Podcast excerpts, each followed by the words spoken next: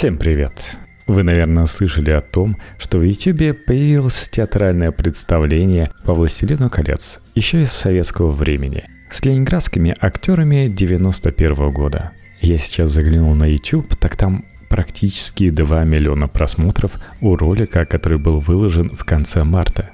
А знаете ли вы историю первого русского перевода «Властелина колец» при советской цензуре – как фэнтези-эпос превратился в научно-фантастическую сказку, официально не издавался более четверти века и попал в черный список КГБ. Текст RJ для TJ.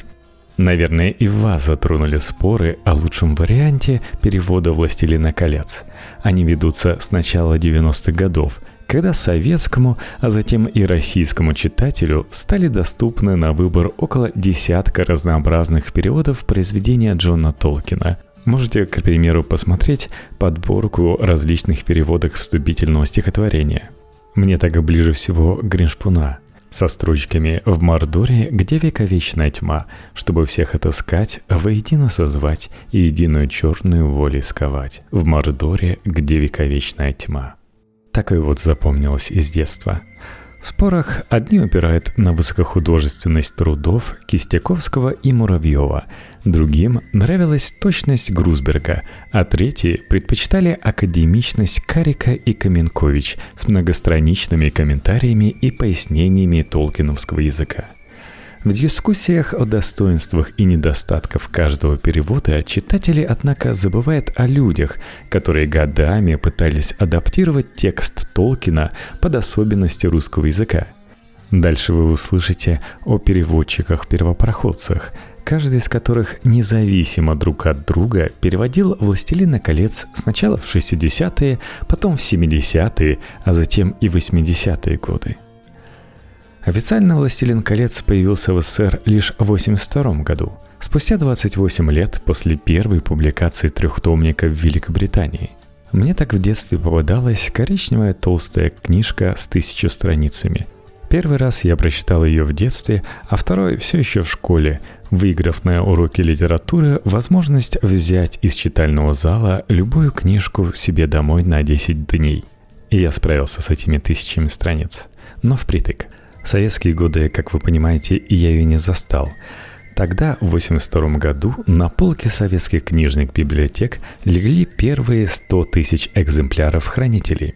Так филологи Владимир Муравьев, так филологи Владимир Муравьев и Андрей Кистяковский перевели название первого тома «The Fellowship of the Ring», Роман увидел свет с многочисленными сокращениями, хотя представители главлита, органа цензуры печатных произведений в СССР, охарактеризовали его как самый идеологически безобидный из всей трилогии. Да, выходу перевода «Властелина колец» препятствовала государственная цензура, поскольку философия Толкина, по мнению советских цензоров, не соответствовала линии партии – Основная претензия заключалась в том, что «Властелин колец» содержит пессимистическую концепцию о необратимом влиянии зла на историческое развитие, которая не укладывалась в оптимистические рамки соцреализма, господствовавшие в советской литературе.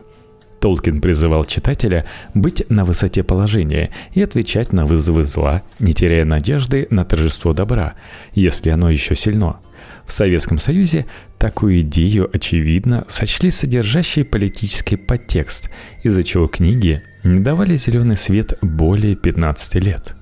Но в узких кругах московской и ленинградской интеллигенции о «Властелине колец» знали не понаслышке еще в 60-х, когда появились первые самоиздатовские переводы произведений Толкина – Энтузиасты на коленке переводили идеологически невыдержанные романы буржуазного писателя, переписывали их от руки или перепечатывали на машинках и из-под полы раздавали своим знакомым. Книга даже в кустарном переводе была настолько хороша, что они читали переводы ночи напролет прогуливая учебу или работу, и через 3-4 дня владения передавали дальше надежным знакомым. Самоздатовцы сильно рисковали, переводя, перепечатывая и даже храня запрещенную литературу. Это считалось уголовным преступлением. Человек терял работу по специальности или терял возможность продолжать образование, ограничивалась вообще возможность заработков, могли применить административные репрессии. И, кстати говоря, это означало испортить жизнь также и своей семье, родным, друзьям и коллегам, рассказывала советский филолог Евгения Смагина. От чтения неподцензурного, свободного слова всегда было чувство свободы, глотка свежего воздуха, что искупало и литературное несовершенство многих из этих текстов. Кроме того, возникала некая гордость собой, ощущение собственной смелости, эйфория от того, что совершил некий вольный несанкционированный поступок. Человеку, всю жизнь прожившему в условиях свободы слова и печати, трудно это почувствовать. «Властелин колец» эпохи 60-70-х годов считался классической диссидентской книгой как по форме, тексты привозили из-за рубежа, тайно перепечатывали, устно пересказывали на собраниях, так и по содержанию – Читатели, по словам переводчицы Наталью Трауберг, воспринимали книгу не иначе как миф, как книгу надежды в безнадежности. По словам исследователя русских переводов Толкина Марка Хукера, один из очевидцев выучил текст «Властелина колец» наизусть и стал ходящей книгой, оживив тем самым 451 градус по Фаренгейту Рэя Брэдбери – да, кстати, я тогда получил первый приз на уроке литературы за счет того, что в том числе и знал полное название этой книги Брэдбери. Пытаясь представить, как по ночам советские люди собирались и слушали, как им полностью наизусть пересказывают «Властелина колец». Популярный, наверное, был человек на всех вечеринках. Первым переводом «Властелина колец» на русский язык стала повесть о кольце Зинаиды Бабырь, известной переводчицы западной научной фантастики. Благодаря ей в 50-е годы в СССР попали ранее неизданные произведения Азика Азимова, Станислава Лема, Роберта Хайнлайна и Эдмана Гамильтона. Впрочем, назвать работу Бабыри над «Властелином колец» переводом в прямом смысле этого слова нельзя. Скорее, это адаптированный пересказ, сокращенный почти в три раза – Целые главы «Бобырь» умещала в пары абзацев. В итоге книга оказалась даже содержащей несколько новых сюжетных линий. Помимо «Кольца всевластия» у переводчицы присутствовал серебряный венец – древнее сокровище, которое испепеляло недостойных правителей и давало величайшую мудрость и всеведение достойным. Саурон захватил венец, однако не смел его коснуться, поскольку был недостойным без Кольца всевластия – Арагорну же для получения венца требовалось победить Саурона. Выступление, построенном по принципу сказочного зачина, выяснялось, что вместо девяти колец, которые поработили людских королей, Саурон владел одним кольцом, которое он поочередно подкидывал разным правителям. Темный лорд планировал, что Исилдур станет десятым Назгулом, однако тот избежал этой участи – Главным отличием от оригинала стали авторские интермедии «Бобырь». Переводчица, прекрасно знакомая с зарубежной научной фантастикой, встроила их в повествование таким образом, что адаптированное произведение Толкина превращалось в рассказ в рассказе, который обрамляет другая история о пятерке ученых, нашедших древнее кольцо – Артефакт воздействовал на исследователей, которые шаг за шагом вспоминали историю кольца, события, описанные Толкином, и пытались объяснить их, в том числе магию с научной точки зрения. В конце ученые приходили к выводу, что кольцо — это не простое кольцо, а какой-то прибор, хранилище информации, которое оно дает под воздействием искры — Толкин рисует свой мир подробно и всегда в тонах совершенной достоверности. Не всякому автору удается добиться такого эффекта присутствия, а тем более в фантастическом сюжете. Читая повесть, невозможно не верить в ее обстановку и события. Этот мир необычайен, но он управляется строгими законами. В нем нет зыбкости сна, нет произвольных допущений. Это не страна чудес, как у Кэрола, и не страна Оз, как у Фрэнка Баума. Это настоящий мир – хотя и отличающийся от нашего. Он поразительно целен и конкретен. По итогу «Властелин колец» в руках Зинаиды Бабырь из эпического фэнтези превратился в научно-фантастический роман с вкраплениями нарочитой сказочности, подчеркнутой из разрешенного цензурой «Хоббита». Однако такие метаморфозы казались переводчице оправданными. Благодаря им Бабырь сумела спрятать буржуазное происхождение автора и построить нестандартный толкиновский эпос под культурные и исторические реалии советского общества 60-х годов. Научно-фантастическая сказка о далеком прошлом неизвестной планеты не пересекалась с реальными историческими процессами, что позволяло повести о кольце избегать любых политических аллюзий и обвинений в мистике. Однако Бабырь была не первой на этом поприще. До нее в 30-х годах Александр Волков схожим образом создал волшебника изумрудного города на основе волшебника страны Оз, а Алексей Толстой превратил Пиноккио в Буратино. В 1966 году, спустя год работы, Бабырь принесла рукопись повести о кольце в редакцию журнала «Техника молодежи», в котором она работала переводчицей с 1943 года. Бабыри надеялась, что в адаптированном и сокращенном виде Толкина напечатают с продолжением в нескольких номерах, как это было с произведениями других авторов – но в журнале «Повесть о кольце» сошли излишне экспериментальной, и побоявшись, что советская публика просто не поймет новшеств толкиновского текста, отказали в публикации. Работа переводчицы попала в сам издат и более 20 лет провела там в составе различных сборников – Перевод «Бабырь» несколько раз редактировался в 70-х годах другими авторами, например, инженером Семеном Уманским, засегдатаем московских кухонных посиделок. В 1975 году он увидел повесть о кольце, когда гостил у своего старого друга Бориса Смагина, журналиста в редакции «Техника молодежи», и загорелся книгой. И по складу его характера и ума, видимо, эта книга была именно тем, что ему было нужно. Борис Магин рассказывал, что Уманский ездил к Зинаиде Бабырь, долго ее уговаривал. Она дала ему рукопись, и он дополнил все, чего там не было.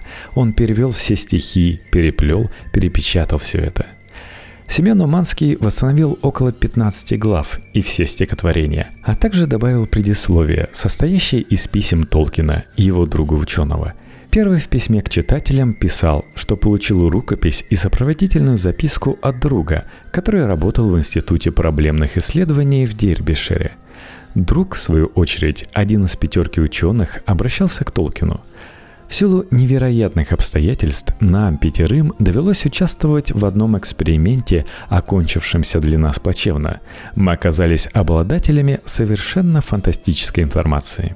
Дополненный перевод Уманского Бабыри никогда не сдавался – а его читателями был ограниченный круг лиц из членов московского самоздата – в конце 70-х годов вся семья Уманских эмигрировала в США. Филолог Евгения Смагина предполагала, что Уманским вряд ли разрешили вывести самоздатовские переводы за рубеж. Возможно, большая часть напечатанных экземпляров осталась в частных коллекциях. Уманский был очень талантливый человек. Стихи писал очень интересные и хохмочки. Это ведь был настоящий поэт-сюрреалист того времени, и художник был оригинальный и умелый. Писал, писал либо карикатуры смешные, либо такие фантасмагорические миниатюры. Часто одно в другое перетекало. При этом резчик по дереву. Прекрасно пел и играл на гитаре. Все умел. Он занимался еще и скульптурой. Квартиру свою отделал сам необыкновенно. Труды Зинаиды Бабырь, несмотря на свою экспериментальную сущность, не затерялись бесследно в самоздатовских списках и получили вторую жизнь. В 80-е годы ранняя версия перевода стала основой для перевода Натальи Григорьевой и Владимира Грушевского, а в 90-х и 91-х годах московское издательство «Интерпринт» официально выпустило повесть о кольце спустя 25 лет после ее создания – но к этому моменту перевод «Бабырь», написанный в иную эпоху и создававшийся в иных целях, оказался белой вороной, незаслуженно недооцененной на фоне лавины других, более академических переводов. Второй самоздатовский перевод «Властелина колец» выполнил филолог и переводчик Александр Грузберг в 75-76 годах. К тому моменту он уже несколько лет занимался переводами зарубежной фантастики и тесно сотрудничал с Раисом Зариповым, активным деятелем пермского самоздата – Еженедельно они, как и другие любители чтения, встречались на вещевом рынке Перми и обменивались хорошими книгами, которые в те годы были в самом остром дефиците. Впоследствии Зарипов начал заказывать у Грузберга, филолога по образованию, переводы научно-фантастических повестей и романов. Однажды он подошел ко мне и сказал, «Вот у меня есть книга, почему бы вам ее не привести?» Это была тонкая книжечка карманного формата «Земля, забытая временем Эдгара Бероза». На обложке привлекательная картинка. Я ничего не понимал, а прочитать хотелось. Там было страниц 80-90, сейчас бы я управился за 5 дней. Тогда я работал полгода. Каждое слово смотрел в словаре. Сколько ошибок я наделал, трудно представить, но мне понравилось это занятие. В те годы существовало разветвленное самоздатовское производство с центром в Ленинграде. Провинциальные координаторы, как, например, Зарипов, печатали книги на папиросной бумаге в шести экземплярах под копирку, переплетали их, оставляли два экземпляра, один себе, другой переводчику. Оставшиеся четыре отправляли бандеролью или попуткой в Ленинград. Там переводы книг размножали и распределяли по другим городам СССР – отправляя обратно еще не переведенный сам издат. Грусберг знал, что участвует в незаконной деятельности, однако работу не прекращал, хотя за нее не платили. Зарипов просто приносил филологу в обмен на переводы новые книги. О лаврах профессионального переводчика Грусберг не думал, просто занимаясь тем, что нравится. Со временем оригинальных текстов для перевода становилось все меньше, а те, что были доступны, Грусберг уже перевел – как перспективный научный работник Пермского педагогического института, он имел право ежегодно ездить в командировки в Москву. Там он занимался исследованиями зарубежных текстов в библиотеке иностранной литературы, а также просматривал книги из каталога фантастики и заказывал микрофильмы, фотокопии книжных страниц. Услуга стоила недорого в сравнении с покупкой оригинала, которого в Москве с трудом находили в свободной продаже, не говоря уже о провинции – он приходил в библиотеку с утра, заказывал около двух десятков книг и начинал просматривать, стараясь понять, стоит ли произведение перевода. Именно в библиотеке иностранной литературы Грусберг обнаружил трехтомник Джона Толкина, автора совершенно неизвестного – я заказал эту книгу и понял, что передо мной настоящая большая литература. Когда я читаю хорошую книжку, мне хочется, чтобы и другие ее прочитали. Мне очень захотелось, чтобы «Властелина колец» прочитали мои дети Юля и Илья, которые тогда были старшеклассниками, и они прочитали, и им понравилось. Наверное, у меня такое же ощущение с хорошими статьями происходит. Мне хочется, чтобы вы их услышали. Чистовую версию перевода Грусберг написал от руки – «Я переводил собственное удовольствие. До сих пор лежит толстенная тетрадка», — рассказывал Грусберг. Им помогали коллеги по институту, некоторые даже переписывали роман не по одному разу. Грусбергу потребовалось около года, чтобы завершить работу. Его перевод, благодаря деятельности пермских и ленинградских самоздатовцев, широко разошелся по СССР, гораздо шире, нежели работа Бабырь, а потому долгое время считался первым переводом Толкина на русский язык. Я много раз встречал свой перевод, приезжал в другой город, заходил в гости, видел, на полке стоит перевод мой.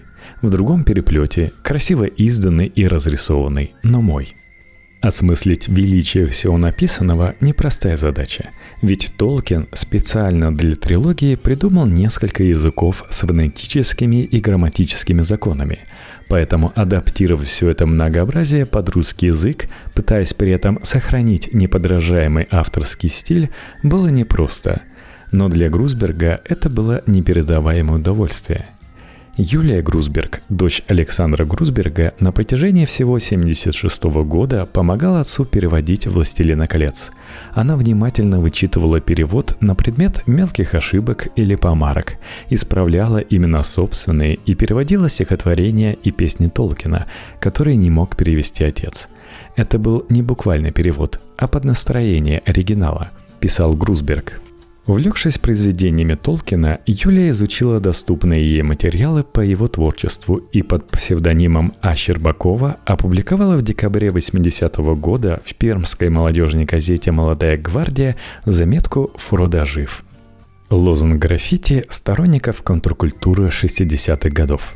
Впоследствии статья попала через московских работников самоздата в музей Толкина, существующий при компании Tolkien Estate, как первое упоминание «Властелина колец» в советской прессе за два года до выхода первого официального перевода Кистяковского-Муравьева на русском языке – в начале 80-х годов переводы Грузберга попали в органы внутренних дел СССР, и переводчика вызвали в Пермское отделение КГБ.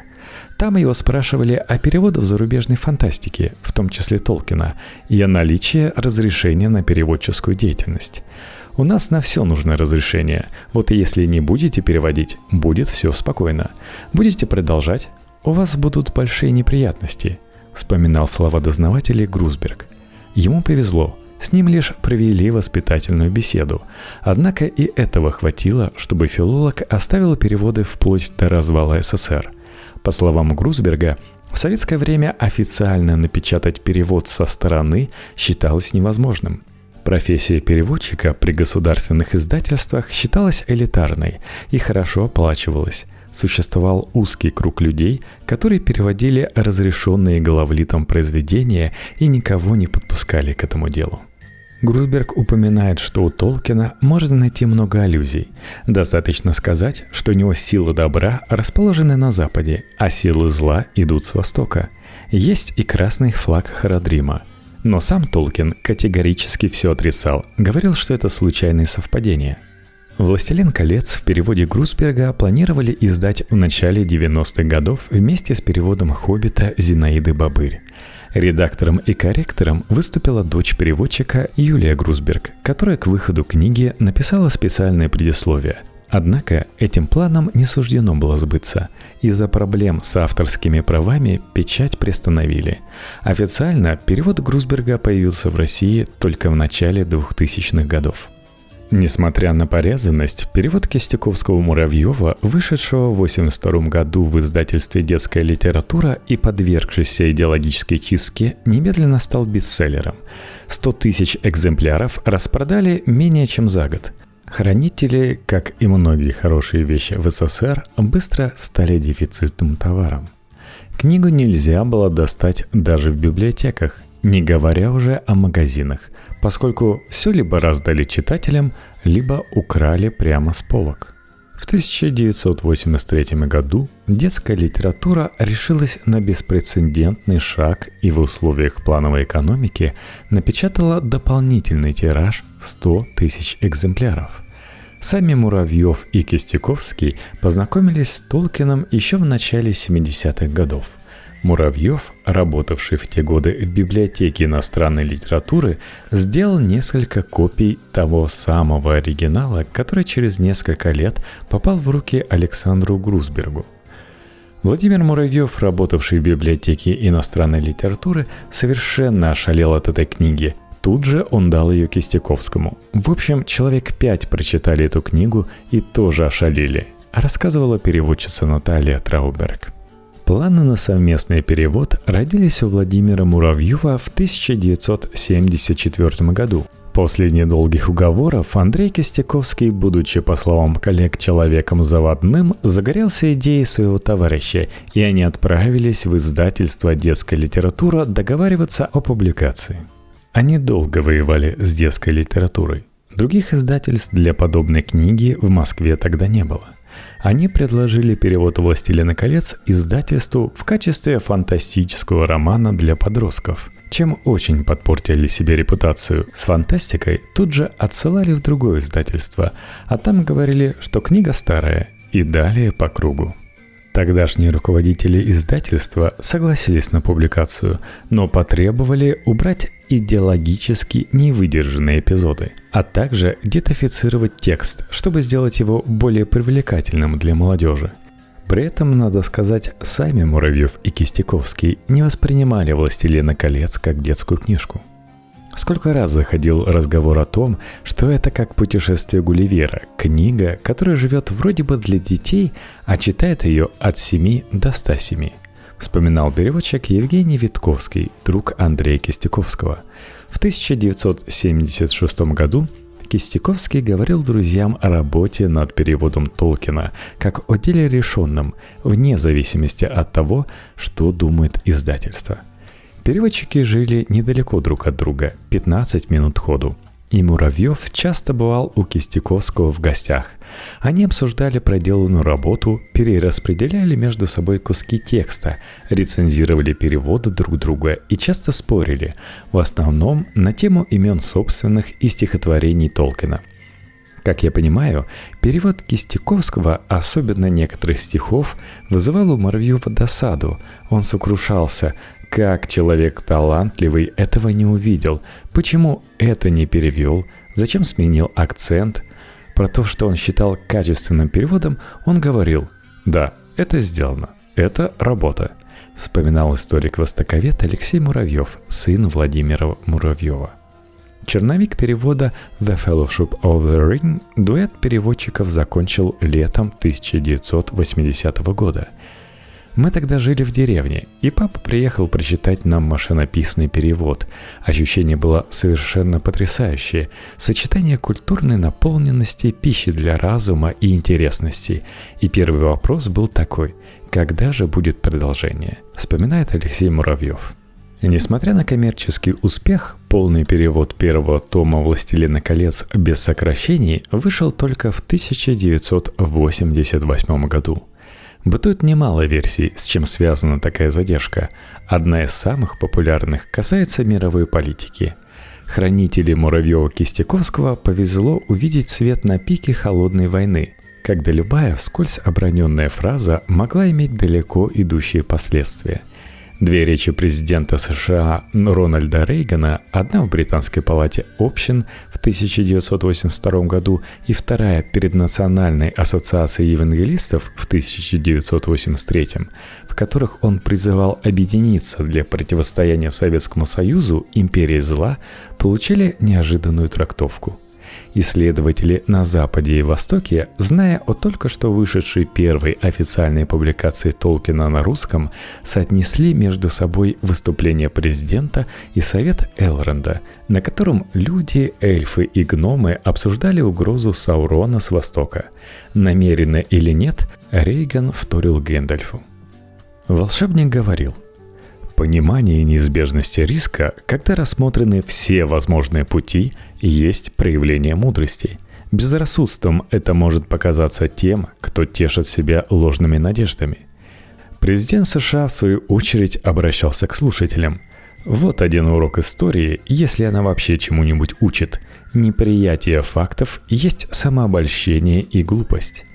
Парадоксальность ситуации состояла в том, что произведения аполитичного Толкина, никогда не подразумевавшего под угрозой с Востока СССР, оказались заложниками геополитической ситуации, неявно и вряд ли намеренно, сославшись на «Властелина колец» в момент обострения отношений между Москвой и Вашингтоном, Рейган вынудил советского читателя видеть прямые параллели между Мордором и Советским Союзом, которые Толкин, равнодушный к любой пропаганде, не закладывал в свои труды.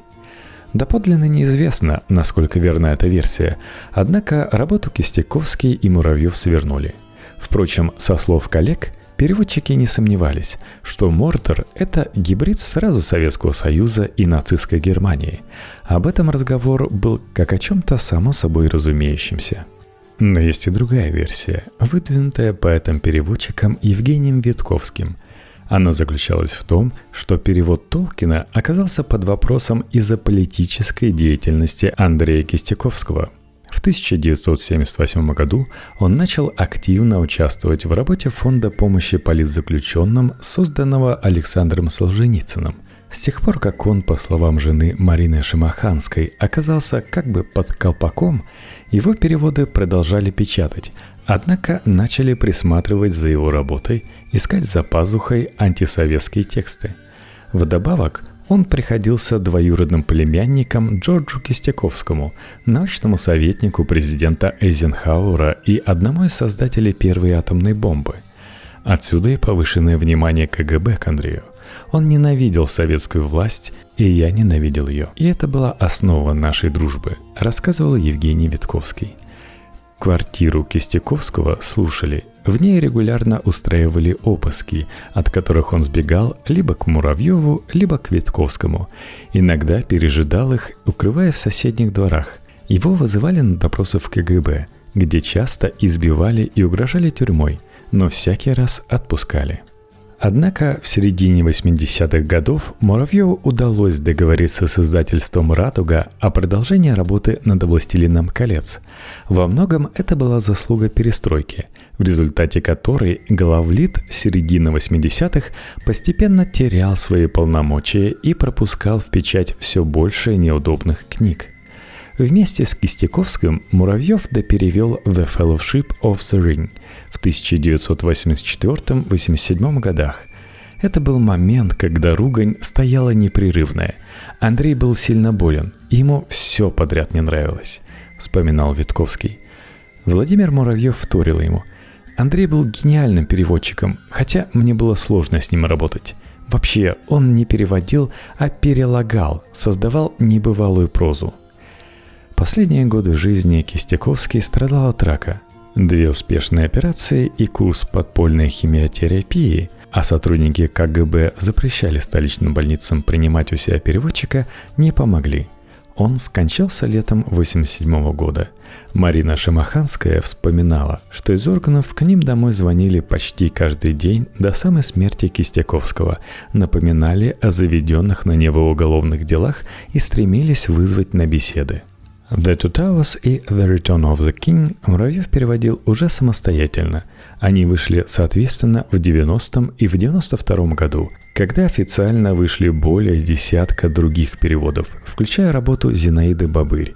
По воспоминаниям Марины Шамаханской, к ней после смерти мужа приходили письма читателей, детей и не очень-то детей, в которых они сожалели, что Кистяковский не успел закончить перевод всей трилогии – Герои будто бы стали меньше ростом, вспоминал Шамаханская строки из писем.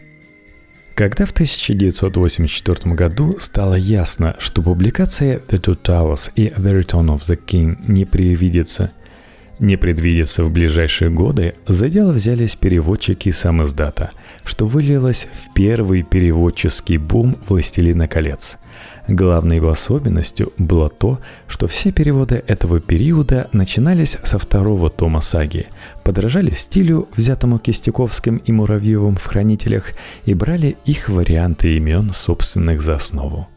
Один за другим в конце 80-х, начале 90-х годов последовали любительские переводы Алины Немироновой, Валерия Моториной и Надежды Чертковой, распространявшиеся в середине 80-х годов в самоиздате, а затем изданные официально в 90-е годы, а также профессиональные – Григорьевой и Грушецкого, Волковского и Афиногеновой, Карика и Каменкович – Однако каждый из них в той или иной степени опирался на переводы первопроходцев Зинаида Бабыри, Александра Грузберга, Андрея Кистяковского и Владимира Муравьева. Как считает Марк Хукер, каждый переводчик использует несколько иной подход к тексту. Каждый перевод представляет собой несколько иную интерпретацию Толкина. Каждый переводчик рассказывает несколько иную историю. Большинство существующих переводов – лишь подобие Толкина, а не реальный Толкин. Все они адаптированы под российский менталитет.